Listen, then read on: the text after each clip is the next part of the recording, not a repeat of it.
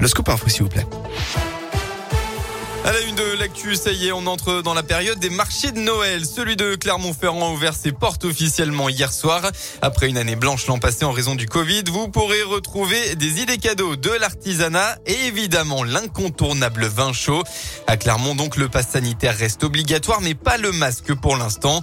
Dans la Loire, à Saint-Etienne, l'ouverture du marché de Noël, c'est aujourd'hui. Dès 10h30, les 50 chalets de la place de l'hôtel de ville vont s'animer.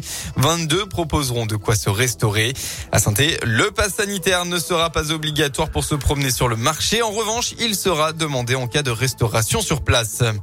On reste dans la Loire avec cet appel à témoins. Lundi dernier, vers 16h, une personne âgée de 77 ans qui traversait sur un passage piéton rue de la Roche-Taillée a été renversée par une voiture de marque Ford T-Max. Suite à cet accident corporel, la police lance un appel à témoins. Toute personne susceptible de fournir des éléments sur les circonstances de l'accident est priée de contacter les forces de l'ordre. On vous a mis les numéros de téléphone sur le site radioscope.com.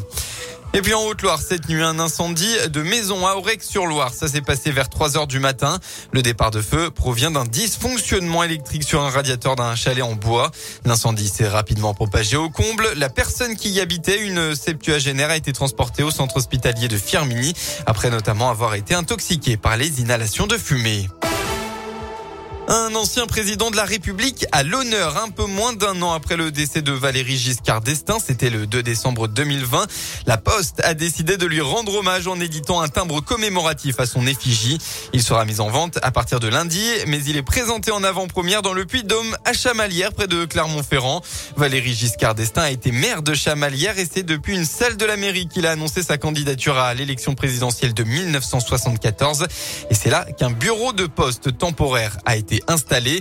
Pour Mylène, pour Mylène Franceschi, pardon, la déléguée régionale de la Poste, cette parution est un événement que les collectionneurs ne peuvent pas manquer. C'est une spécificité aussi, puisque normalement, il faut plus de 5 ans pour avoir un timbre à l'effigie d'une personnalité, puisqu'il faut que l'histoire fasse son chemin. Il y a depuis euh, le général de Gaulle une particularité pour les présidents de la Ve République.